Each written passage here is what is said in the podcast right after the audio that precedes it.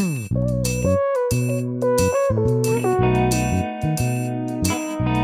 Bien sûr, vous êtes des parents responsables. Vous aimez vos enfants dans la mesure de vos capacités et les déposez tous les jours à 8h20 avant que la porte de l'école ne se referme comme une porte de prison sur votre nez. Vous continuez à soutenir que ce rituel quotidien relève du miracle perpétuel, mais vous y arrivez. Vos enfants n'ont jamais faim, ils s'ennuient souvent, ils mettent toujours leur coude sur la table, mais globalement vous gérez, c'est-à-dire qu'ils vous considèrent comme des êtres totalement has encore dignes d'autorité.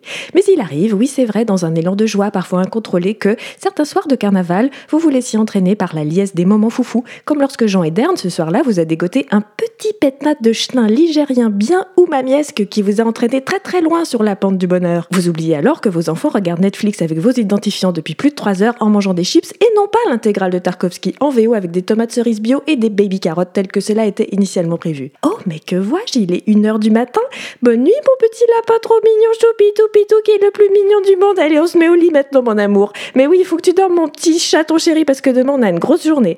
Et au moment où vous commencez à raconter ce genre de truc votre progéniture consternée, trois copains nasopharyngés négatifs déboulent dans votre salon et commencent à cloper à la fenêtre, genre Ouais, quand on ouvre, euh, ça sent pas. Ok. Oh, ça y est, il est déjà 7 heures du matin. Oh, mais, mais, Qu'est-ce que c'est que ça dans le pacte recyclage de verre? Mais il n'y a pas que des petits pots de laitière aujourd'hui. Mais non, tiens donc, qu'est-ce que... Mais c'est quoi tous ces grands flacons vides? Est-ce un jeu pour enfants? Il y en a des transparents, des marrons, des allongés, des plus trapus.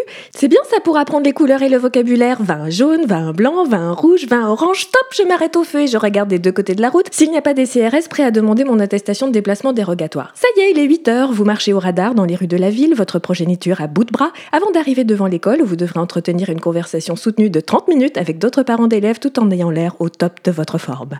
Oui, aimer le vin et être parent, ce n'est pas toujours facile. Vous vous demandez parfois si votre enfant aura comme petite Madeleine votre haleine de grosses bamboches de la veille plutôt que le petit lu industriel de sa boîte à goûter, vu que vous n'avez pas vraiment le temps de lui faire des gâteaux. En fait, les enfants ne sont pas débiles. Votre baisse ponctuelle et légère de vigilance est aussitôt détectée par l'enfant. N'ayez crainte, il sait. Là, je parle de parents d'enfants d'un certain âge, d'enfants étant dotés de la faculté de langage et s'exprimant peu ou prou et à l'envie, surtout et n'importe quoi.